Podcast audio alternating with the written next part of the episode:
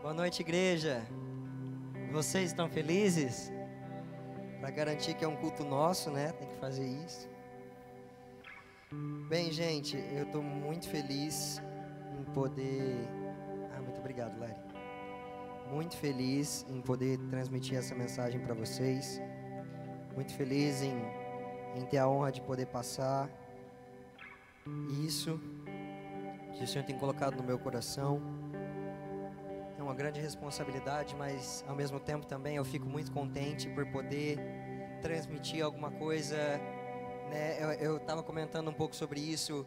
Uh, normalmente, todas as vezes, na verdade, é muito pouco sobre o mensageiro, mas muito sobre a mensagem. Né? Porque o, o, ponte, o, conteúdo em si é que faz a grande diferença. Né? O que toca na sua vida é o fato da mensagem é, ser proveniente de Deus. Né? Então, realmente, que o Senhor possa afiar o mensageiro né, para eu conseguir transmitir aquilo que Deus deseja. A palavra de hoje chama o papel de um pai. Logicamente, eu, eu tenho muito cuidado em falar sobre isso. Eu não sou casado, não tenho filhos, eu não sou um pai. Então, o que eu vou tentar transmitir é uma ótica de filho sobre o que o papel de um pai deveria ser. Lógico que, em questão de experiência, muitos aqui é, assim, me passam, me ultrapassam em muito. Né? Muitos aqui criaram muito, um, dois, três, quatro, cinco filhos, né? enquanto eu ainda não tive essa oportunidade. É, mas eu gostaria muito de trazer aquilo que o Senhor tem ministrado no meu coração, que o Senhor tem sido um pai muito grande para mim. E além disso, eu tenho dois pais maravilhosos. É, na verdade, eu sou muito grato porque muito antes de serem meus pais, eles são servos de Deus. Muito antes de serem meus pais, Deus os chamou eles. E é muito gostoso é, você poder caminhar, sendo que você tem dois bons pastores, que também são dois bons pais. Isso facilita demais a caminhada, ajuda demais. A, a, os tesouros que eu aprendi com os líderes desse, desse lugar, com as pessoas que derramaram sobre as vidas dos meus pais, sobre a minha vida, né, e, ou né, de forma indireta ou direta, é, assim, somaram para que eu fosse salvo e para que eu conhecesse Jesus Cristo de uma forma que sabe, é um tesouro que eu nunca vou conseguir retribuir. É isso que eu estou tentando explicar.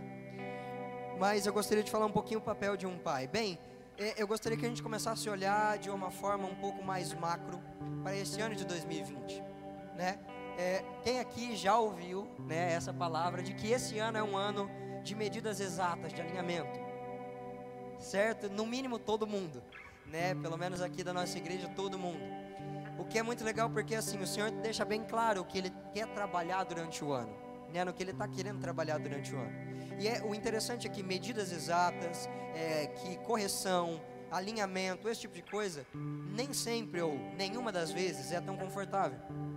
Né, Tiago fala: olha, tende por grande alegria o motivo de vocês passarem por muitas provações. Por que Tiago traz essa instrução? Tende por grande alegria. Porque se fosse algo que naturalmente traz alegria, ele não precisaria instruir. Ninguém precisa falar para você, tente por grande alegria quando você come num churrasco. Todo mundo está feliz, está todo mundo tranquilo, está todo mundo curtindo. Ninguém precisa falar, tente por grande alegria quando você está na sua festa de aniversário. Está todo mundo feliz, todo mundo festejando. Agora, quando há uma situação difícil, precisa vir uma instrução, um ensino. Olha, tende por grande alegria. Por quê? Porque você precisa mudar a ótica daquilo que tem acontecido, porque a natural vai te dizer: olha, você está sendo corrigido, está passando por algo difícil, está tudo difícil, por que, que você não reclama? Mas a verdade é que o que Deus está tentando dizer é: olha, eu sempre trago uma, uma correção por um motivo, e é um pouquinho do que eu gostaria de dizer hoje. Já que Deus tem falado tanto com a gente nas últimas palavras, nos últimos cultos, né, para quem está conseguindo enxergar dessa forma mais macro, nos últimos, sei lá, dez cultos, a, a palavra foi: olha, correção, correção, correção, correção, de formas diferentes, mas sempre trazendo: olha, se alinhem, se arrumem, se corrijam. Né? Então, é, eu quero poder trazer um pouco do porquê Deus tem feito isso. O porquê, qual que é o coração de Deus quando Ele traz todas essas correções, todos esses ensinos. Bom, e para isso ficar bem claro, eu gostaria de fazer o seguinte, toda, de, de trazer essa seguinte analogia é, toda correção ela visa o aperfeiçoamento de quem é corrigido, certo? Pelo menos é o intuito. A correção feita em amor, que com certeza é a que Deus traz, ela visa o aperfeiçoamento de quem é corrigido. quando às vezes durante o mundo, às vezes seu pai ou, ou sua mãe não eram tão exemplos assim, ou não conheciam o Senhor como deveria, muitas vezes ele pode ser que eles tenham te corrigido, simplesmente para mostrar quem é que manda, ou simplesmente para tentar afirmar ali um governo que às vezes eles nem tinham estabelecido tão bem, que o governo provém de Cristo. Mas a correção que vem de Cristo, o governo dele é bem estabelecido. A palavra diz que o amor não é carente, que o amor não visa interesse próprio. E a palavra também diz que o amor é Deus. Né? Deus é amor. Ou seja, quando Deus te corrige, a palavra também diz que nele há luz e não existe ponto nenhum de trevas, e que Deus é bom o tempo todo. Ou seja, o que eu quero trazer é que quando Deus corrige, Ele não faz isso porque Ele é carente, Ele não faz isso porque Ele quer tentar impor uma autoridade como se Ele não tivesse, Ele não faz isso porque Ele quer forçar a barra para cima de você ou mostrar quem é que manda. Deus corrige visando aperfeiçoar o filho, por quê? Porque em Hebreus 12, 6 a 8, e eu gostaria muito que se colocasse no telão, ou se você quiser abrir, pode abrir também. Hebreus 12, 6 a 8, a palavra vai nos trazer a clareza do porquê Deus corrige. Diz assim: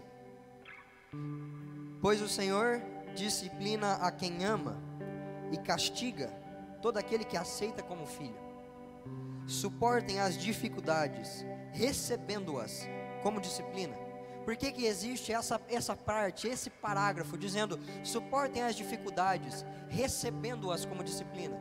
Porque você tem uma opção quando uma dificuldade, quando uma correção, quando uma prova, ou qualquer outro nome que você quiser dar, mas quando algo que realmente confronta você vem sobre a sua vida, você pode receber como disciplina e entender, que, e inter, entender que Deus disciplina o filho que ama, e você considera isso como um ato de amor, ou você pode receber como algo, ah, Deus não, te, não está mais comigo, olha o tanto de coisa que tem dado de errado Olha o tanto de caos que eu vejo ao meu redor. Olha o tanto que não tenho mais, não tenho conseguido prosperar. Deus me abandonou. Existem formas de receber a adversidade. E aqui Hebreus, o escritor de Hebreus nos, nos instrui, olha, recebam a adversidade como disciplina. Porque você pode pegar a adversidade e começar a usar ela de várias formas. Usar ela para poder falar, ah, nem todo mundo é perfeito. Eu tenho meus erros, mas todo mundo tem e começar a usar desculpas ou padrões deste mundo para fazer com que a adversidade seja só algo é, irrelevante. Você pega a correção e joga toda ela no lixo. Né? Quem nunca fez isso? Todo mundo aqui, amém? Boa noite. Quem aqui já recebeu uma disciplina e a ignorou por completo? Levanta sua mão e declara: fui tolo mesmo. Porque esse é o intuito da disciplina, aperfeiçoar você e a gente recebe e joga fora. Mas o escritor de Hebreus, olha, recebam, a, a, recebam as adversidades, as dificuldades, como disciplina, como quem entende que Deus te ama e por isso visa te aperfeiçoar. Deus os trata como filhos. Ora, qual o filho que não é disciplinado por seu pai? Se vocês não são disciplinados e a disciplina é para todos os filhos, então vocês são filhos ilegítimos. É, então vocês não são filhos legítimos, mas ilegítimos. O que, que o escritor de Hebreus está trazendo? Que para que você tenha um lugar de filho, para que você consiga receber todo tipo de correção, de adversidade, você tem que entender que Deus castiga quem Ele ama. Deus corrige, traz correção, traz prumo para quem Ele ama. Por isso Deus está tentando trazer essa correção sobre a igreja, porque Ele a ama. O intuito dessa correção toda é que nós estejamos mais aperfeiçoados e mais prontos. Toda correção ela tem o intuito de aperfeiçoar, como eu já falei algumas vezes, limpar, né? Quem aqui na sua casa tem um quartinho de bagunça? Um quartinho que tem um monte de tralha, ferramenta velha, é, sei lá, lata de tinta. Quem tem esse quartinho? Por favor, levante sua mão. Bastante gente tem esse quartinho, né? É, pode ser que você limpe a sua casa, faça aquele faxinão bom a cada uma semana, a cada duas talvez, não sei se a sua casa suja muito, se suja pouco, né? Mas há quanto tempo você não limpa o quartinho da bagunça? Para para pensar e analise. É toda vez que você faz a faxina que você tira de tudo que tem lá dentro, limpa cada caixa, cada ferramenta velha, cada lata de tinta, cada, sei lá, tudo que tem lá dentro. Vocês sabem, o quartinho da bagunça é uma bagunça. É toda vez que você limpa? Não, certo? Vocês concordam comigo que é, sei lá, uma vez a cada um ano, dois. E olhe lá, quando você não vai, só pega o que você precisa, limpa o que você precisa e usa, depois devolve lá e boa, certo? Agora, e a sua camiseta favorita? Quantas vezes você limpa ela? Quantas vezes você já lavou sua camiseta favorita? Várias. Quantas vezes você já lavou seu carro? Várias vezes. E o prato que você come? Quantas vezes você já lavou? Certo? Pegaram. Por quê? Porque é gostoso nós termos perto de nós coisas limpas. Ninguém suja um prato que acabou de comer, vai lá, põe comida de novo e come mais uma vez. Ninguém come num dia, deixa o prato sujo, vai lá no outro dia, pega o prato sujo de novo para comer.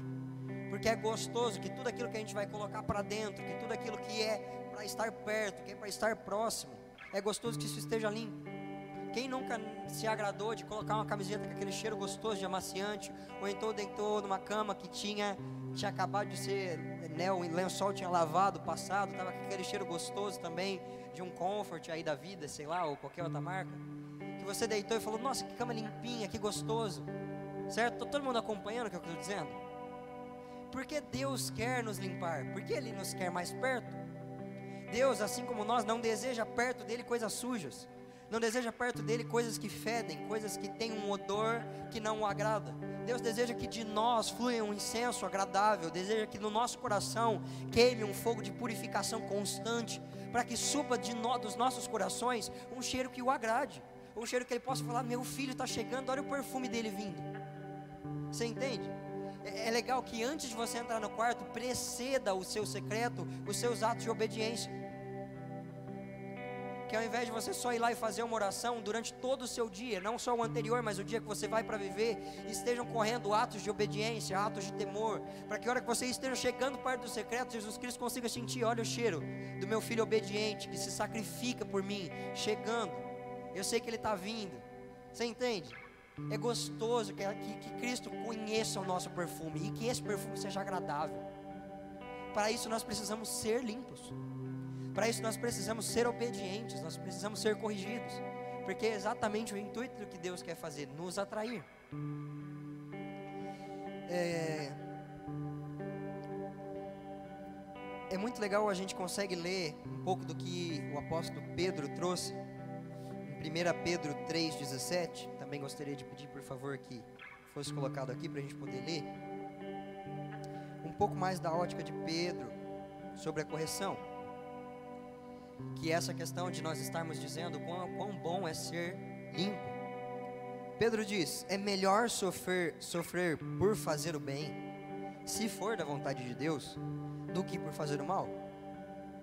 Pois também Cristo sofreu pelos pecados uma vez por todas, o justo pelos injustos, para conduzir-nos a Deus. Por que Cristo sofreu? Para nos conduzir para mais perto dele. E por que a gente tem que sofrer? Que nós estejamos mais perto dele, é o intuito. Ele foi morto no corpo, mas vivificado no espírito. É exatamente o que a gente tem que fazer. O intuito é que quanto mais você seja corrigido, mais morra o seu corpo, mais morra a sua carne as suas vontades mundanas, as suas vontades da terra, para que você seja vivificado em espírito. Esse é o intuito, exatamente o caminho que Cristo trilhou. Ele não é o caminho. Qual foi o caminho que Cristo trilhou? Quando ele estava na terra, ele optou e escolheu a cruz, para que depois ele fosse ressurreto em glória, em poder e, ser, e fosse o Filho de Deus como ele deveria ser. Qual é o caminho? Nós devemos escolher a cruz para que então, quando o glorioso e poderoso dia do Senhor vier, nós possamos ser ressurretos em glória, como filhos de Deus. É isso ou não é o, o objetivo principal de um cristão? Quem concorda comigo? Amém? Tem cara de evangelho, o que eu tenho trazido para vocês. O intuito do cristão não é exatamente se parecer com Cristo. E para se parecer com Cristo, a gente não tem que seguir o caminho que ele trilhou. O intuito do cristão não é aguardar a volta de Cristo, não é por isso que a gente se junta aqui, porque nós temos uma gloriosa esperança de que um dia o céu vai se partir no meio e o glorioso rei de Sião vai descer atrás daquele que, daqueles que estão se mantendo irrepreensíveis. Não é para isso que o apóstolo falou, ó, permaneçam é, é, irrepreensíveis todo o seu espírito, alma e corpo, e a gente repete isso todo o culto. Não é para isso? É para isso. Permaneçam irrepreensíveis, permaneçam inegociáveis. E é isso que eu gostaria de trazer mais, mais aprofundado, de uma forma mais profunda. Só que o que, que acontece muitas vezes, o que a gente acaba errando, muitas vezes, que acaba tirando a gente dos padrões corretos. Para trazer uma base bíblica, para não ficar só na minha falação e eu poder trazer algo que é sólido, que é concreto, para você não achar que isso provém de uma opinião humana, mas que provém do coração de Deus. 2 Coríntios 6, do 14 ao 18. Gostaria de pedir, por favor, que fosse colocado aqui no telão para a gente ler também. Muito rápido, gente, que isso. Muito obrigado, Isa, eu acho. O, o, o data show mais rápido do Brasil, que isso. Vamos lá, 2 Coríntios 6, 14. Deixa eu pegar aqui. Presta atenção no que o apóstolo Paulo estava dizendo.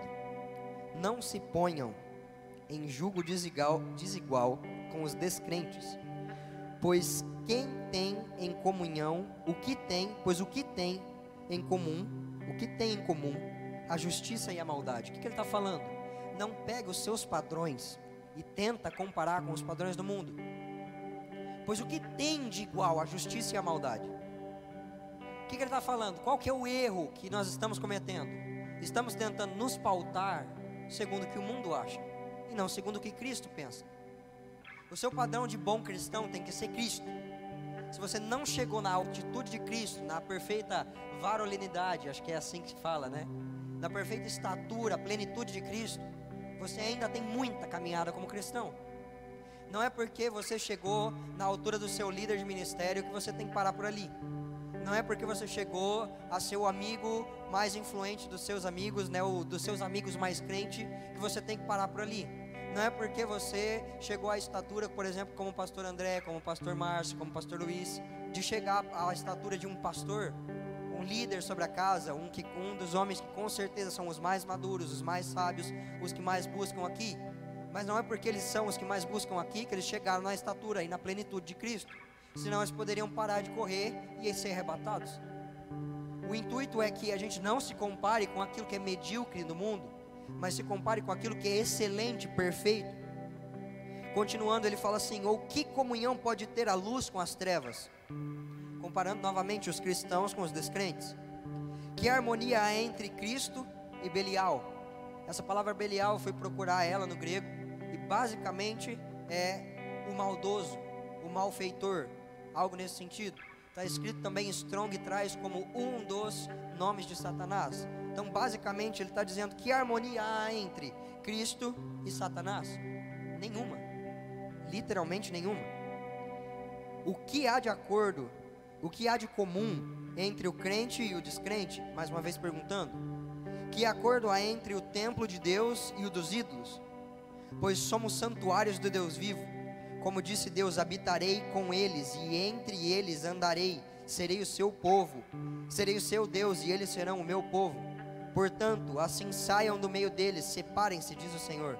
Não toquem em coisas impuras, e eu os receberei. E serei o seu pai, e vocês serão os meus filhos e filhas, assim diz o Todo-Poderoso. Quem aqui quer ser mais reconhecido e galgar em mais altitude na questão de ser filho e filha de Deus? Por favor, levante a sua mão. Então eu gostaria que você tivesse fixo na sua cabeça Salmos, 20, Salmos 24, que diz: Quem há de sumir o monte do Senhor? Quem há de contemplar a glória de Deus? Aqueles que têm mãos limpas e corações puros. É isso que Deus está tentando trazer para a igreja nesse momento. Quem há de alcançar a glória de Deus? Quem há de, ser, de poder chamá-lo de Pai? Quem pode falar que Ele é o seu Senhor? Aqueles que têm mãos limpas e coração puro. Aqueles que têm topado a disciplina e, toma, e topado as boas cintadas que Deus dá, a fim de ser corrigido e a fim de que o seu coração seja cada vez mais puro. Porque que diferença há, que, que diferença não, que comunhão, que algo de comum há entre a luz e as trevas. É isso que Deus está tentando trazer. Nosso coração não pode ser o coração de alguém mundano. Não pode ser o coração de uma pessoa que lá fora nunca nem ouviu é, falar de Jesus ou, sem, ou sequer nunca parou para ter um momento secreto com Ele. Como que a sua conversa pode ser a mesma conversa de uma pessoa que está se enfiando em bebida? de uma pessoa que está enfiada, sei lá, em um vício de pornografia? Como que a sua conversa pode ser a mesma conversa de uma pessoa de lá do mundo e os seus assuntos baterem tão bem? Tem alguma coisa de errado, porque a luz não tem nada de comum com as trevas. Eu não estou falando que você não pode ter amizades do mundo, não é isso que eu quero dizer. O que eu quero dizer é que seu coração não pode ser tão parecido quanto estão os, os, as pessoas que estão lá fora.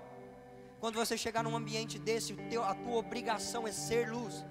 A tua obrigação é quando alguém trazer um parâmetro completamente fora do que Deus é, ou completamente fora do que é, de como Ele age. Você poder falar, não, Jesus não age dessa forma. Não é isso que ele pensa, não é assim que ele faz. Deus faria dessa forma. É assim que uma pessoa justa age. É essa a atitude do bem. E isso é a justiça a ser feita. Não adianta você ter o seu comércio e sonegar tanto quanto alguém que não conhece a Cristo. Não adianta você ter seu casamento e o seu, seu casamento ser tão cheio de impureza quanto de alguém que não conhece a Cristo. Não pode haver essa pouca distinção entre a luz e as trevas. Se nós apagássemos a luz desse salão, seria muito diferente o fato delas estarem acesas e o fato delas estarem apagadas. Mas o problema é que muitos de nós estamos sendo insensatos, como aquelas cinco, cinco, cinco noivas, cinco, vir, cinco virgens, que um dia tiveram uma luz, mas porque o Senhor tardou a chegar e, foi chegando a noite, foi ficando mais escuro, elas foram deixando a luz se apagar porque não quiseram manter o óleo aceso não quiseram manter o óleo resta na botija para garantir que quando Cristo viesse, eles fossem emanadores de luz. Faz sentido o que eu estou dizendo para vocês? É necessário que nós pagamos o preço para comprar mais de quem Cristo é, para que para garantia de que não importa o quanto trevas estejam lá fora, nós temos que ser parte das cinco prudentes que emanam luz constantemente. O intuito do cristão não é, olha, eu fiz de vocês luz do mundo, sal da terra. Quem que acende uma lâmpada e esconde ela debaixo de uma vasilha? Quem que edifica uma cidade e coloca ela é, e não a coloca, é, não, perdão, quem que edifica uma cidade num monte e consegue tampá-la? Cara, não é Jesus não tá, não morreu na cruz, não deixou a glória dele, não está fazendo todo o esforço e sacrifício para é, é, para alcançar o seu coração, enviando cada vez mais mensageiros, enviando pessoas no YouTube, enviando canções, enviando pessoas que preguem, para ministrando seu coração e construindo uma obra em você, para que você tenha a sua luz acesa e se esconda debaixo de uma vasilha. Jesus não está investindo tanto na sua vida, não está jogando tanta semente, para que no final das contas você fale, ai, tive uma vida boa, que gostoso, fui próspero, agora posso morrer em paz. Cara, o seu intuito é pregar o Evangelho de Cristo por todos os confins da terra, e de fazer discípulos, brilhem a sua luz, façam a diferença. Se é para ser cristão meio, meio medíocre, meia boca, cara, não seja. C.S. Lewis tem uma, uma frase, me perdão porque eu não vou saber citar a frase na excelência das palavras que Lewis trouxe, mas ele tem uma frase mais ou menos assim: Se o Evangelho tem total importância, então é a mensagem mais, mais importante que eu já ouvi na minha vida. Se ele é verdadeiro, se ele tem total verdade, ele é a mensagem mais importante que eu ouvi na minha vida. Tem poder, poder para curar os enfermos, para levantar os cativos, para trazer luz, para trazer ordem. Se o Evangelho é uma, é uma mentira, então é melhor que nenhum de nós estejamos aqui, porque nós estamos todos vivendo uma mentira. O que o Evangelho não pode ser é de média importância, meia verdade, meia, meia verdade, meia mentira. Ou ele é de total importância, ou ele é de importância nenhuma. Ele não pode ser de meia importância. O intuito dessa frase de Lewis não era confrontar quem estava no mundo, era dizer para quem estava lá dentro: olha, se a sua luz vai ser uma luzinha meia boca, é melhor que não seja. O intuito é que a tua luz seja como um sol resplandecente, que as pessoas possam chegar e sentir o calor de Cristo, e quando elas olhem para você, elas possam falar: existe alguma coisa dentro de você e existe alguma coisa diferente, e eu gostaria muito de conhecer. E você de prontidão possa dizer: Eu sou filho do servo do Deus vivo. Eu tenho uma luz dentro de mim brilhando, e é o seguinte: eu vou te contar como é que ela é. E assim como Paulo, Pedro e todos os outros homens que emanaram a sua luz, você começa a pregar na sabedoria e no poder do Espírito Santo. Porque esse é o intuito da igreja, é que nós sejamos diferentes, senão qual que é a diferença que Cristo está trazendo? Vocês entendem o que eu quero dizer? Nós não podemos ter padrões iguais ao lado de fora. Eu não quero pesar a sua vida. A correção é por causa do amor de Deus. Mas eu gostaria de dizer: que honra que é ser um foco de luz. Que honra que é ser um foco de luz. Dentre todas as coisas que eu poderia ser na minha vida, ser servo de Cristo é a melhor das opções que eu tomei, eu tenho 100% de certeza. Se eu, se, se eu tenho um sonho, acho que o sonho que eu tenho é quando os cabelos estiverem mais brancos e ao invés de 22 eu estiver perto de 72, eu consiga manter não o mesmo fogo, eu consigo manter um fogo umas mil vezes mais forte porque a vereda do justo ela cresce como a alvorada e vai crescendo até que se, se torne dia perfeito. O intuito não é que a minha pregação se mantenha a mesma, mas que ela vá crescendo em poder e glória. E a minha luz vai se aumentando e a sua. Também, cara.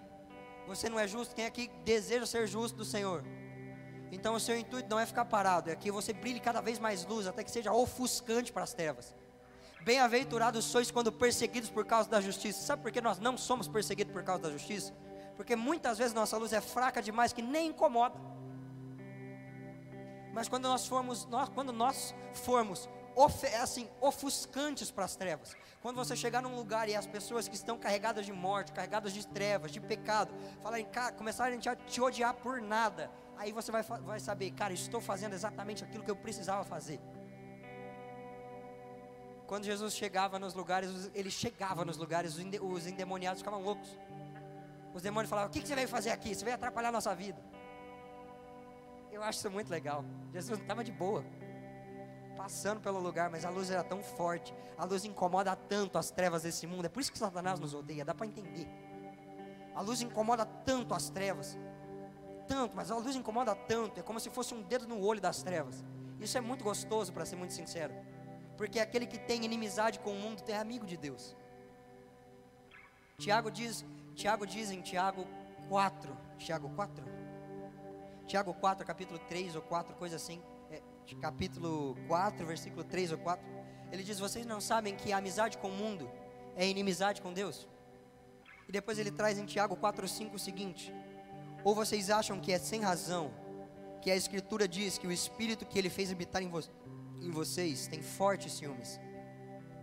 Fortes ciúmes. Não sei se você já teve uma situação dentro do seu casal, dentro do seu momento de casal, em que o seu cônjuge teve fortes ciúmes de você. E chega a ser um pouco assustador, eu imagino. Mas o ponto que eu quero trazer é que o espírito que habita em você tem fortes ciúmes. Por isso que muitas vezes a correção que ele traz é meio assustadora mas é porque basicamente o que Cristo está dizendo é que ama tanto a gente, que deseja tanto que a gente seja luz como Ele é luz, deseja tanto que nós tenhamos a mesma natureza dele, que Ele está dizendo: olha, cara, eu preciso, desejo, anseio, e eu vou bater na porta, eu vou martelar, eu vou largar as 99 e te buscar, até que você seja revestido de luz pelo seu interior e tudo que você é seja transformado. Amém? Estou sendo rápido demais, ou está ficando claro? Todo mundo pegando? Amém? Tranquilo? Não adianta nada passar a mensagem se ela não for compreendida, né? Amém? E o que, que a gente deve fazer como luz? Mesma, na mesma carta, na mesma epístola de 2 Coríntios, capítulo 4, versículo 6 até o 11, Paulo vai trazer esse paralelo. 2 Coríntios 4, do 6 ao 11. Amém. Pois Deus que disse: Das trevas resplandeça a luz. Ele mesmo brilhou em nossos corações para a iluminação do conhecimento da glória de Deus na face de Cristo. Uau! Cara, uau! O que, que ele está falando? Um dia você que foi treva, ele olhou para você da mesma forma que ele fez na criação. Imagina a criação, tudo trevas, não existia nada mas o único emanador de luz da história pôde olhar para as trevas que não, tinha, não tinham precedentes, de tão densas trevas que eram. Ele pôde olhar para aquelas trevas que não tinham precedentes, sem nenhum tipo de ponto de referência, ele disse: haja luz, e houve luz. Da mesma forma, ele olhou para dentro do seu coração. Às vezes aí dentro existem trevas sem precedentes, mas o único emanador de luz morreu numa cruz exatamente para que ele pudesse falar assim: então, onde existia trevas, ele disse: das trevas resplandeça luz, e Ele brilhou luz nos nossos corações, para que nós possamos conhecer a glória de Deus na face de Cristo. O que, que, ele está falando? Contemplem a minha face até que a luz preencha o seu ser e vocês vão de glória em glória, de glória em glória, cada vez mais perto, cada vez mais luz, porque essa, esse é o intuito de ser um cristão, um foco de luz ofuscante para as trevas. Depois ele ainda disse o seguinte: Mas temos esse tesouro. Paulo, sabedoria inexplicável. Mas temos esse tesouro. Que tesouro? A luz. A luz, a revelação de Jesus, a glória que ele estava trazendo através de Cristo. Mas temos esse tesouro em vasos de barro para mostrar que o poder a tudo excede, que a tudo excede, que a tudo excede, provém de Deus e não de nós De todos os lados somos pressionados. Essa, é, essa é a postura do cristão maduro, o cara que é luz. De todos os lados somos pressionados, mas não, não desanimamos. Ficamos perplexos, mas não desamparados. Somos perseguidos, mas não abandonados. Abatidos, mas não destruídos. Trazemos sempre no nosso corpo morrer de Jesus, para que a vida de Jesus também esteja revelada em nosso corpo. Pois nós que estamos vivos, somos sempre entregues à morte por amor a Jesus para que a sua vida também se manifeste em nosso corpo mortal. O que, que ele está falando? Todos os dias que eu acordo, independente se eu estiver desanimado, perplexo, confuso, bagunçado, difícil, eu escolho a Cristo todo dia, porque o intuito é que meu corpo morra e o meu espírito seja vivificado por mais que exteriormente nós estejamos sendo abatidos, interiormente estamos sendo renovados e vivificados no Espírito, porque o intuito é que quanto mais morre a tua carne, mais morre as trevas que tem em você, mas quanto mais o teu espírito é livre, mais brilha a luz que você deveria brilhar. O que ele está falando é: você, como cristão, não pode desanimar, não pode parar. Se Jesus está te corrigindo, cara, literalmente, abaixa as calças, deixa ele dar as palmadas, deixa ele dar as cintadas, mas tenha com a sua cabeça o seguinte, que é motivo de grande alegria, porque a cada tapa que Cristo te dá para te corrigir, mais luz brilha, e mais luz brilha, e mais luz brilha, até que nós consigamos ser um foco de luz para os mundos em trevas. Amém? Entre é, tem uma frase muito legal da, da, de uma música do resgate que fala entre duas cruzes, brilhou a luz das luzes. E Jesus brilhou como luz das luzes num momento que ele estava morrendo. Nosso intuito é morrer para nossas vontades. É extremamente desafiador estar aqui passando a mensagem. Eu não tenho idade para estar aqui, para ser sincero. Provavelmente não tenho maturidade também. Tenho muita coisa para aprender, muita caminhada para estar, para percorrer, muito cristão para aprender a ser. Mas o intuito é que, cara, se Jesus me confiou a mensagem, como que eu falar não? Vocês entendem o que eu quero dizer? Era muito mais confortável se hoje eu tivesse sentado ouvindo, como todo domingo eu estou. A gente só recebe a mensagem da hora, beleza, mas a verdade é que enquanto a mensagem não revirar o seu interior e você não começar a mastigar ela, você não vai conseguir experimentar da luz.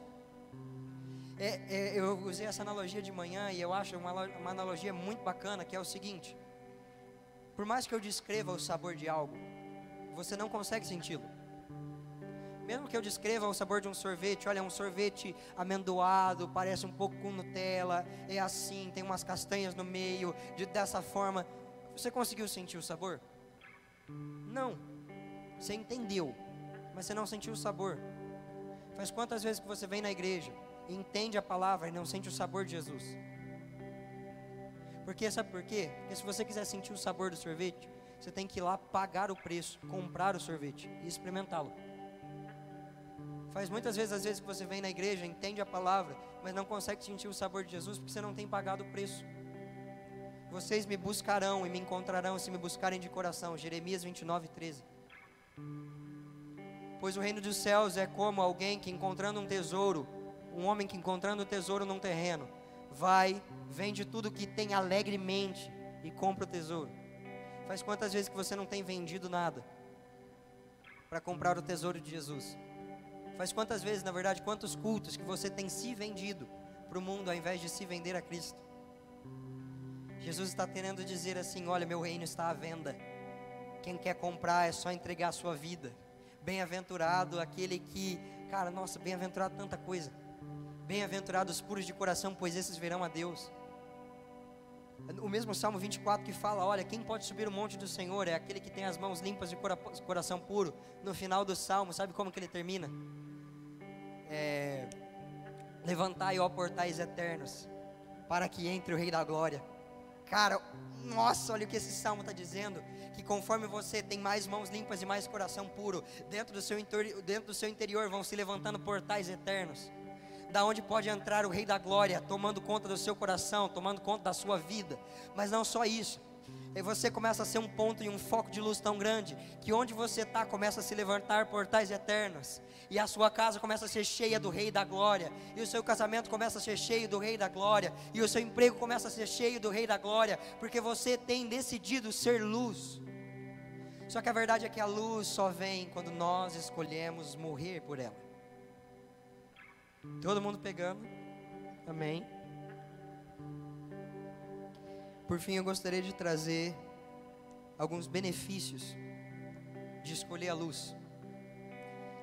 Mas antes de eu, antes de eu abrir Provérbios 4, eu gostaria de dizer o seguinte: aquela parte em 1 Pedro, 1 Pedro 3,17, lembra que a gente leu? É melhor sofrer para o bem, se for a vontade de Cristo, do que para o mal.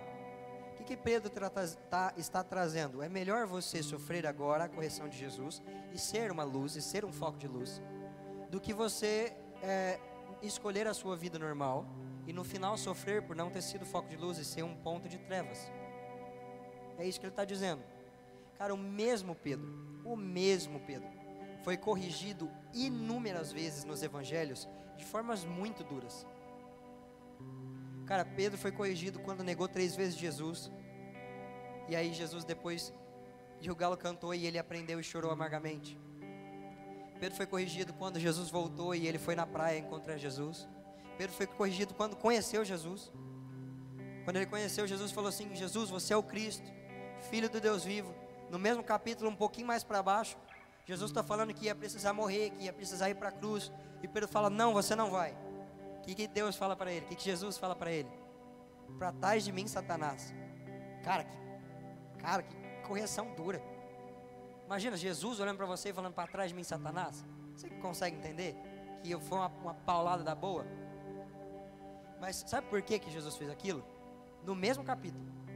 Porque se você está querendo pegar só a revelação de Cristo, e você não está querendo ir para a cruz, só pode ser coisa do diabo. É por isso. Como que Pedro pode ter falado é Cristo, é Cristo, Filho do Deus vivo? E a hora que Jesus fala, então o caminho é a cruz, ele fala que não. Não existe isso. Se você quer a revelação de Jesus Cristo, o caminho é a cruz.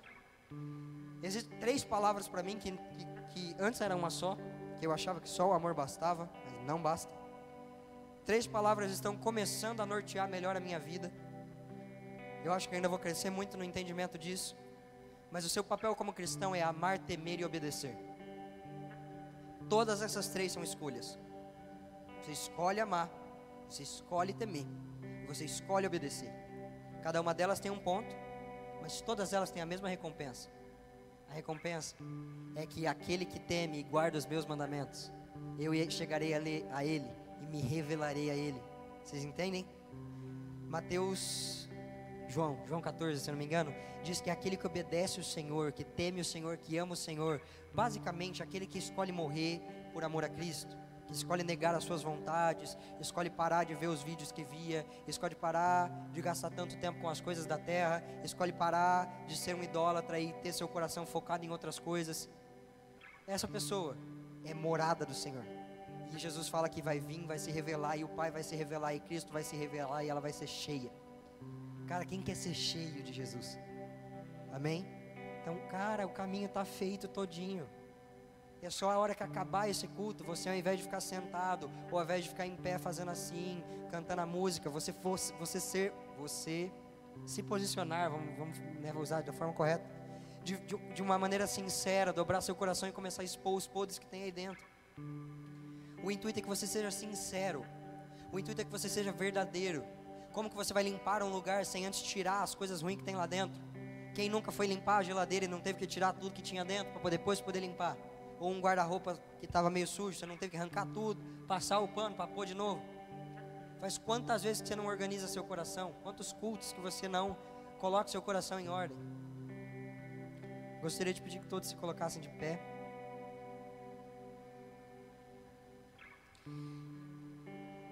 Eu espero de verdade que eu consiga ter transmitido aquilo que Jesus gostaria de transmitir. Eu oro para que eu oro para que os rios de fogo que correm na presença do Senhor, para que, que as rodas de fogo que rodeiam o trono de Cristo passem nesse lugar, purificando os corações como se fosse uma navalha, partindo os corações no meio e deixando escorrer toda impureza, toda podridão, tudo aquilo que é ruim, porque Cristo ama purificar o coração do homem. Nossa, tem um versículo em Isaías que diz: Eu sou o Senhor e a minha morada é alta e soberano. Eu sou santo e poderoso. Eu moro no mais alto lugar. Mas aí ele pega para tudo que ele está descrevendo sobre ele e fala: Mas Eu moro também com o quebrantado de coração, com aquele que quebranta o seu espírito. O salmista diz: é, o coração contrito e quebrantado, ó Deus, você não desprezará. Se você quer dar uma oferta para Jesus nessa noite, que Jesus não vai desprezar, mas Ele vai, assim, muito alegremente receber, quebranta o seu coração, quebra o vaso do seu interior e deixa as coisas ruins para fora. Começa a clamar nesse momento, sabe? É, assim, fecha os seus olhos.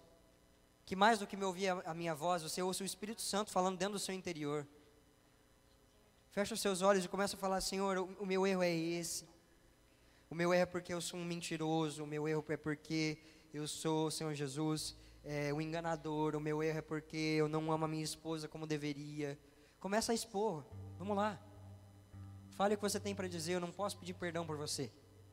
Eu não posso alcançar Jesus por você. Cada uma das virgens tem que alcançar a sua luz comprando seu próprio azeite. Vamos lá, começa a falar em línguas, começa a expor seu coração.